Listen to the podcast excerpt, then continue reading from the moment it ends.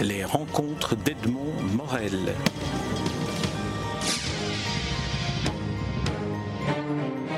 Yves Wellens, nous nous rencontrons à l'occasion de la publication de votre dernier livre en date, un récit intitulé Vert bouteille. Alors, Vert bouteille est raconté et raconte un jeu, un jeu à la troisième personne du singulier. Expliquez-nous cette énigme grammaticale. Alors d'abord, c'est mon, en date, c'est mon sixième livre, et en réalité, c'est peut-être le livre, c'est peut-être le livre des débuts. C'est-à-dire que c'est une partie de mon enfance au, cœur de la Belgique, dans, dans une commune bruxelloise dans les années 60. Alors le jeu, c'est l'éternelle question du narrateur, c'est-à-dire est-ce que on, prend une certaine distance en prenant le point de vue d'un narrateur, donc le il en l'occurrence, qui, se contente d'exposer les faits, ou est-ce qu'on fait quelque chose de plus profond ou de plus euh, plus intime finalement, plus personnel, et on prend un jeu? Ici, j'ai essayé de faire une synthèse, c'est-à-dire que le personnage s'appelle je, et le livre est écrit à la troisième personne du singulier. Donc du coup, et je le sais bien parce que j'ai eu maintes fois la remarque, il peut y avoir une confusion à la première lecture, disons, à la lecture de la quatrième de couverture, notamment. Moi, c'est ce qui m'a frappé, c'est le jeu. je me dis, pas possible qu'un éditeur ait fait passer Donc, ce n'est pas une faute, c'est tout à fait délibéré et voulu, à savoir que l'histoire est racontée à la troisième personne singulier, euh, mais que le personnage s'appelle jeu. Alors, pourquoi s'appelle-t-il jeu? Parce qu'à l'origine, c'est un personnage qui bégaye. Donc, on l'appelle Jean-Jean pour répéter le bégaiement. Euh, et donc, euh, finalement, il y a eu un diminutif qui était je, et donc ce jeu est apparu à un certain moment. Bon, ça, ça ne fait pas partie de mon histoire personnelle, c'est quelque chose que j'ai inventé, mais c'était pour, euh, c'était justement pour résoudre cette espèce de question éternelle par rapport au fait qu'un auteur écrit à la troisième ou à la première personne du singulier. Donc effectivement, c'est une partie de mon histoire. Pour l'essentiel, elle n'est pas romancée. Et donc, on est bien dans les années 60. Alors, pourquoi les années 60 D'abord parce que je suis né en 55. Euh, et puis parce que les années 60 sont toujours considérées euh, comme des années un peu glamour, des années où tout était possible, où, toutes les limites ont été franchies, ou en tout cas déplacées. Et là, c'est une histoire beaucoup plus euh, moche, oui, moche si vous voulez, à savoir que c'est une histoire d'une jeunesse manquée, et c'était important pour moi de raconter ça à ce moment de, de, mon parcours, de mon œuvre, entre guillemets, parce que c'est à la fois un regard rétrospectif beaucoup plus personnel que, que ce que j'ai pu faire auparavant, et d'autre part parce qu'il y a aussi une question de filiation, c'est-à-dire qu'il faut savoir que l'auteur de la couverture est mon fils. Le dessin de la couverture. A, le dessin de la couverture et deux dessins dans le livre. Donc c'est une, c'est une manière, si vous, oui, si vous voulez, de, de, lui transmettre autre chose que ce que, que, ce que mon propre père m'a, m'a transmis. Mm. Alors pourquoi verre bouteille? Parce que ça, ça tourne autour de, de l'alcoolisme de mon père. Bon, entre nous, le, l'un des titres euh, initial, initiaux éventuels, c'était mon père spiritueux. Mm. Donc évidemment, était peut-être un peu trop agressif. Un peu trop ironique peut-être par rapport à voilà. ce que vous racontez qui est quand même assez Parce que quand même, il n'y a, pas eu, y a, pas eu que ça avec mon père, mais bon, disons que ça a été l'essentiel. Mm. Donc voilà, c'est aussi quelque chose dans les années 60. J'évoque certains événements d'ailleurs, parce qu'il y a une technique de montage aussi du livre dont on pourrait peut-être parler aussi qui consiste à alterner un, récit, alors la troisième personne, sachant toujours qu'il s'agit de la première personne, et puis il y a une, une, série de, vignettes, je dirais, qui sont écrites en Italie, qui concernent les événements ce que j'appellerais de l'actualité, c'est ça, des événements, donc l'actualité. Donc je suis donc le, enfin le personnage, donc je suis moi-même opéré un certain jour de 59 Bon, j'explique un peu l'arrivée à l'hôpital, l'opération. Une opération cardiaque, donc une opération très, très lourde. Une opération, oui, c'est ça. Euh, et, et en, en, parallèle ou en, en contrepoint, disons, j'intègre un chapitre sur ce qui est arrivé ce jour-là ailleurs dans le monde. C'est-à-dire, c'est aussi une manière de m'intégrer dans l'histoire de, bah, dans l'histoire des hommes, dans l'histoire de l'humanité, si on veut. Voilà, donc ça fonctionne un peu comme ça, à, à partir à la fois d'une certaine proximité ou d'une certaine intimité, et puis aussi d'un certain recul, d'une certaine prise de distance euh, par rapport à l'événement X vous auriez pu écrire, dans le fond, un, roman. Vous avez choisi d'écrire un récit autobiographique, mais dans lequel vous nous dites que certaines choses sont malgré tout, malgré tout inventées. Est-ce que le, euh, qu'est-ce que, qu'est-ce que vous a apporté le fait d'utiliser ce, ce, jeu très ambigu, ou, comme si vous n'osiez pas parler à la première personne en faisant un récit, ou est-ce que ça vous apporte davantage, ça vous permet davantage peut-être de, euh, j'allais dire pas d'impudeur, mais ça vous permet peut-être davantage de sincérité par rapport à ce que vous transmettez ici, à votre fils entre autres? Bon, d'abord, je pense que c'est une histoire qui, qui, a, qui peut y avoir certains raisonnements dans l'esprit du lecteur. Donc, je veux dire, je m'en suis quand même sorti. Enfin, je, je m'en suis sorti euh, d'une période quand même assez compliquée. Donc, il y a eu une évolution dans le temps qui a fait que que je suis devenu ce que je suis, donc euh, quelqu'un de relativement ouvert et même de relativement confiant. Euh, d'autre part, ça c'est normalement la le préambule. phrase du livre, si je peux me permettre de le dire, c'est Je voulais vivre finalement, après, après, après un événement qui est un événement fondateur et qui m'a quand même fort, euh, fort touché, qui est le fait qu'un professeur décide de lire publiquement devant la classe un texte écrit par le petit garçon de l'époque, mhm. euh, qui bégayait encore et qui finalement s'est retrouvé propulsé, euh, incarné en quelque sorte dans, dans quelque chose qui, qui avait de l'importance pour lui, qui était d'être écrivain. Alors ça, ça a, été, ça a été la grosse surprise, la grande surprise pour une fois heureuse, c'est-à-dire que dans ce magma, ce chaos d'événements euh, très compliqués, avec de la violence, avec euh, des fuites dans les rues pour éviter mon père, enfin bon, plus ma sœur qui est, qui est décédée très tôt, etc. Donc voilà, je veux dire, tout ça est dans le, parce que c'est le petit garçon qui découvre sa sœur euh, qui a cessé de respirer. Oui, c'est ça, ouais.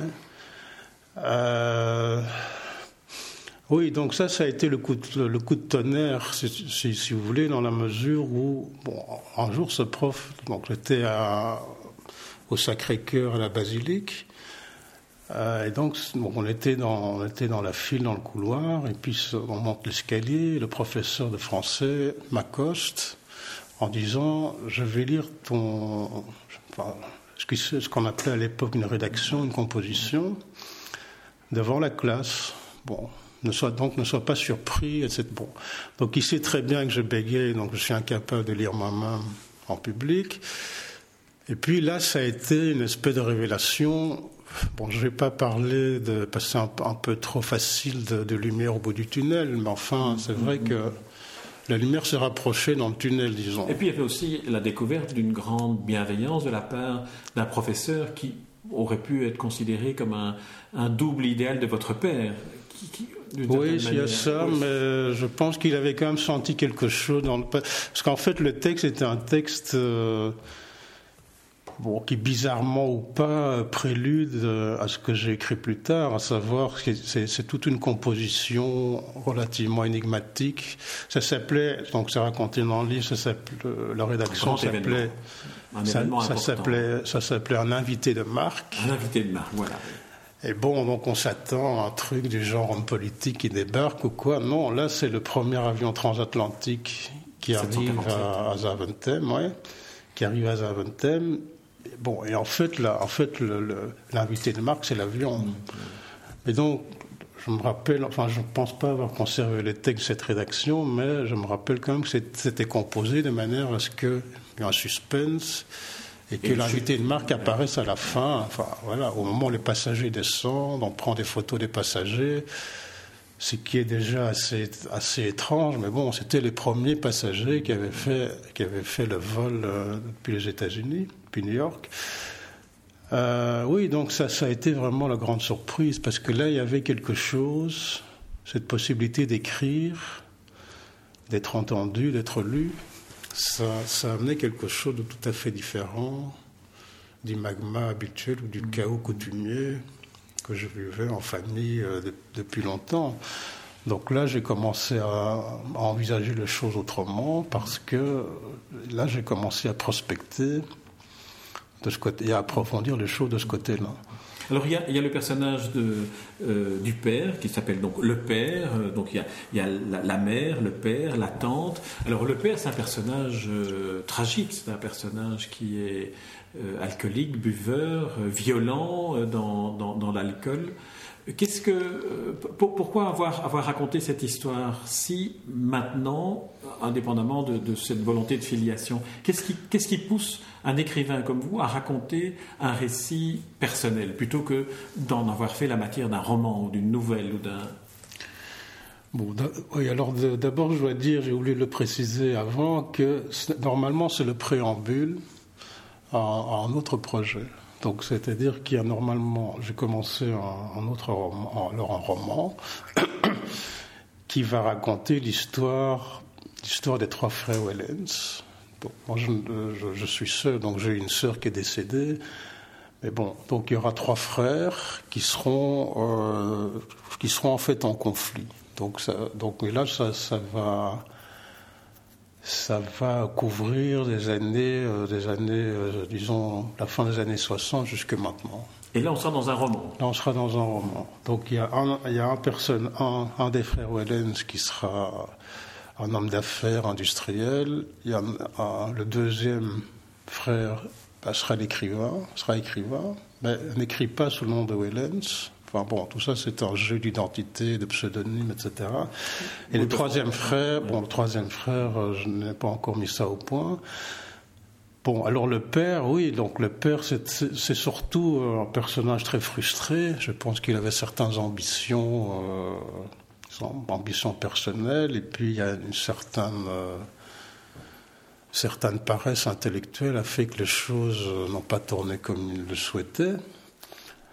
Bon, voilà, oui, c'est un personnage tragique, mais en même temps, je pense qu'il a, c'est un personnage tragique aussi dans la mesure où il a apporté beaucoup de tragédie autour de lui.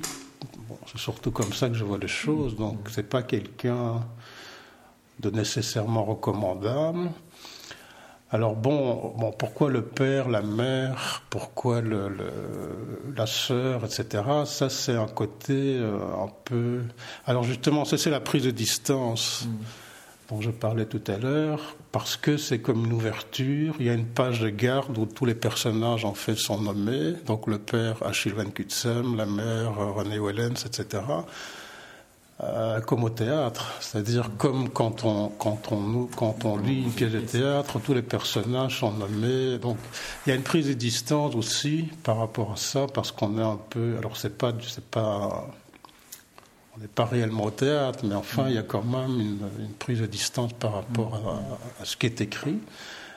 Ce que je crois aussi, ce qui est important, c'est que dans les, cinq, dans les cinq livres précédents, je n'ai absolument rien écrit de personnel. Bon, mais en fait, je n'en sais rien. C'est-à-dire que tout était par métaphore, tout était par, par symbole. Donc ici, bon, ce qui aurait dû être le livre du début est actuellement le livre de la fin. Euh, donc il se peut très bien qu'on qu lise les autres livres qui ont précédé, en l'occurrence, comme d'une autre manière, une fois qu'on a lu celui-ci.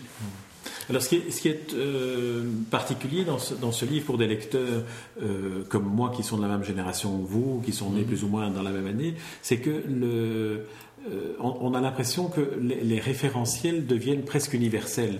Euh, je reprends l'exemple de l'avion du Boeing, de Zaventem, l'aéroport où il y a des passerelles où on pouvait aller voir les avions euh, en vrai. Il y a euh, les courses cyclistes, il y a les journaux, il y a les cinémas, il y a, il y a tout. Vous avez reconstitué finalement à travers le regard euh, du jeu enfant tout un univers. Est-ce que euh, vous, vous, pensez que vous auriez pu le reconstituer si ça n'avait pas été un, un, récit aussi personnel que celui-là? Et est-ce que d'une certaine manière paradoxale, en le reconstituant à partir d'un jeu aussi intime, vous en faites quelque chose d'universel? Est-ce que ce n'est pas ça la réponse à votre question sur la fonction de, de, de, de la littérature qui apparaît à un moment donné? Oui, peut-être, oui. Je pense que, je pense que j'aurais pu le reconstituer. Maintenant, c'est toujours le mystère de la création, si je puis dire. C'est que d'abord, ça, ça, a été écrit très vite, sans, en fait, à peu près sans remords, donc sans rature. Donc, c'est mmh. vraiment un, flot euh, qui est arrivé assez rapidement et qui, et qui a tout recouvert. Oui, je pense. De toute façon, ce sont des choses qui sont vraiment ancrées dans la mémoire. Donc, c'est pas.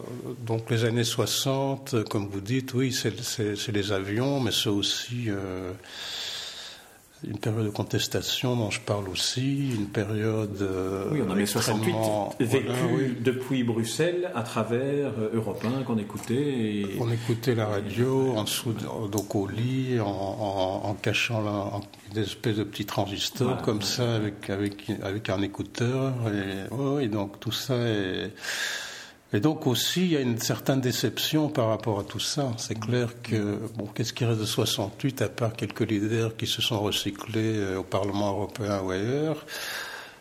Donc pour moi, à la limite, ce, qui est, ce que je, trouve frappant, c'est justement ce que je retiens surtout de 68, en l'occurrence l'année des Jeux Olympiques de Mexico, euh, outre le massacre des étudiants, dont on a relativement peu parlé, parce qu'il fallait que les Jeux Olympiques se tiennent et il ne fallait pas s'embarrasser avec des problèmes comme ça, euh, le concours du 100 hauteur, où là, bah, un Américain a gagné, donc en l'occurrence Fosbury, a gagné ce concours avec, avec une révolution technique puisqu'on était à l'ère des révolutions, il devait bien avoir une révolution technique aussi, à savoir le saut dorsal, en sautant sur le dos, qui est une technique qui a été adoptée euh, absolument par tous les athlètes depuis lors. Donc, à mon avis, c'est et c'est intéressant parce que euh, c'est quelque chose que j'ai découvert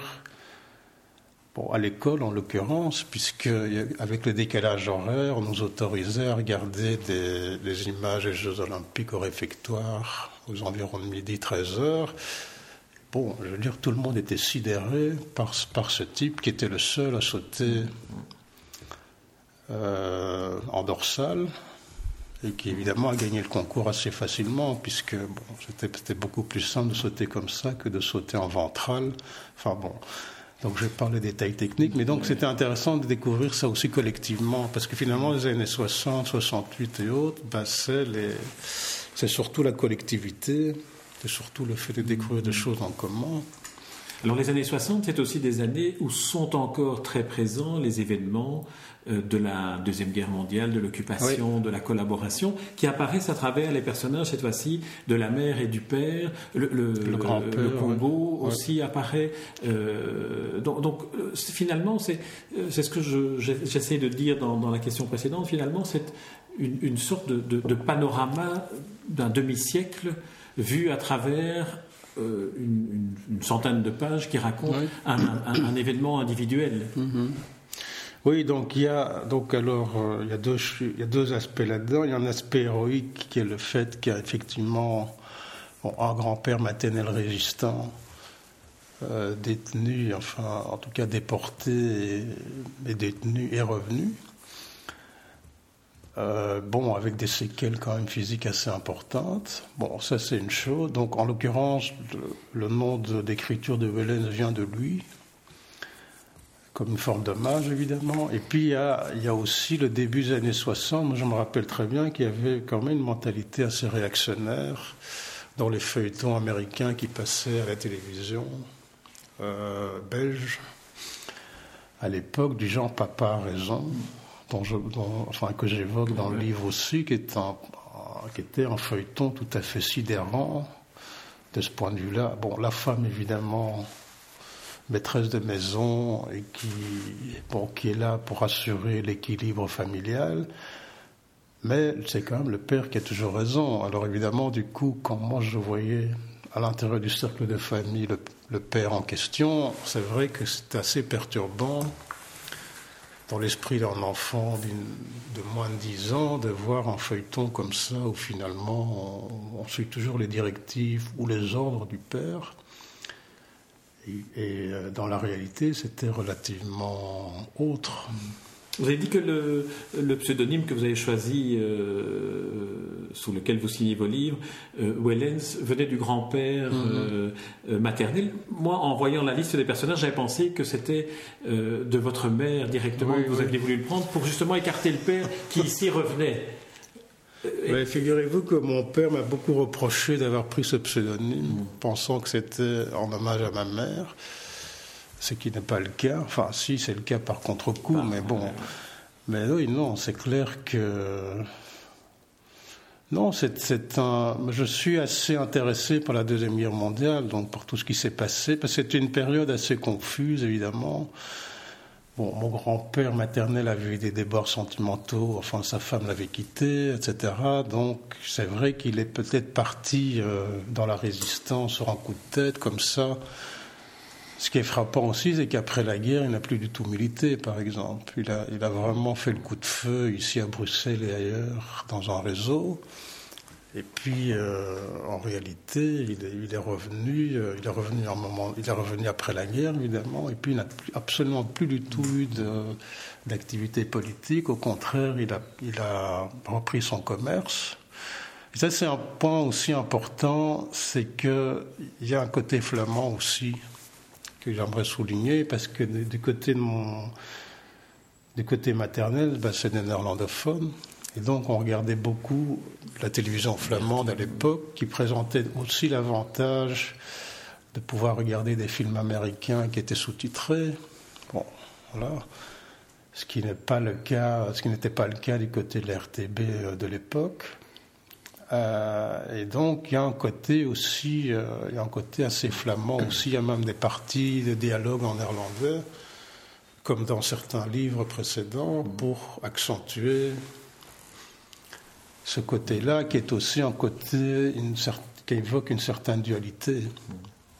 Alors j'aimerais savoir, pour euh, clôturer cet entretien, quel a été l'accueil qu'a réservé à ce livre euh, votre fils qui a fait une magnifique euh, illustration de couverture et aussi un, dessin en fin de volume avec une, une, bouteille. Dans les deux cas, il y, a, il y a une bouteille, mais là, une bouteille posée oui, mais c'est une, c'est une bouteille intéressante parce que elle est posée sur une table au-dessus d'une horloge, en dessous d'une horloge, pardon.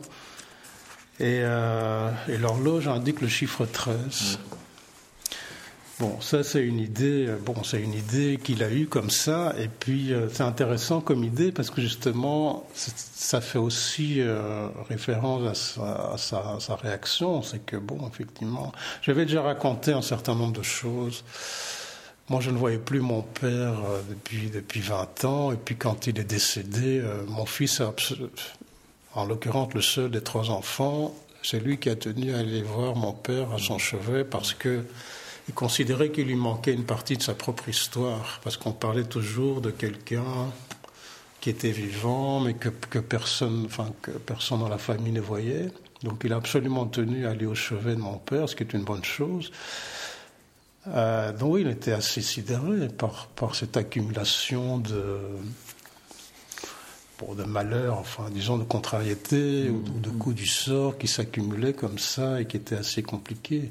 Mais pour, pour, conclure aussi, euh, moi je dirais que ce qui est important. Mais quelle était sa réaction euh, par rapport euh, au, fait que ces illustrations apparaissent dans un livre consacré en partie à son grand-père Il était complètement. enfin, il espérait être à la hauteur. Mm. Parce qu'en fait, c'est important pour lui parce qu'il a, il a entamé des études à Saint-Luc en bande dessinée. Bon, c'est sa première c'est sa première publication. Donc je parlais de l'affiliation, en fait, c'est ça. Donc je n'ai pas mis le, pied à l'étrier, mais quand même, il y a un peu de ça. Quand, enfin, bon, voilà, j'ai fait appel à lui, je lui ai demandé si ça l'intéressait, il a été intéressé. Oui, il était, il était assez. Euh, bon, c'était bien pour lui, quoi. Mm-hmm. Aussi pour, son propre pour sa propre trajectoire. Mm-hmm.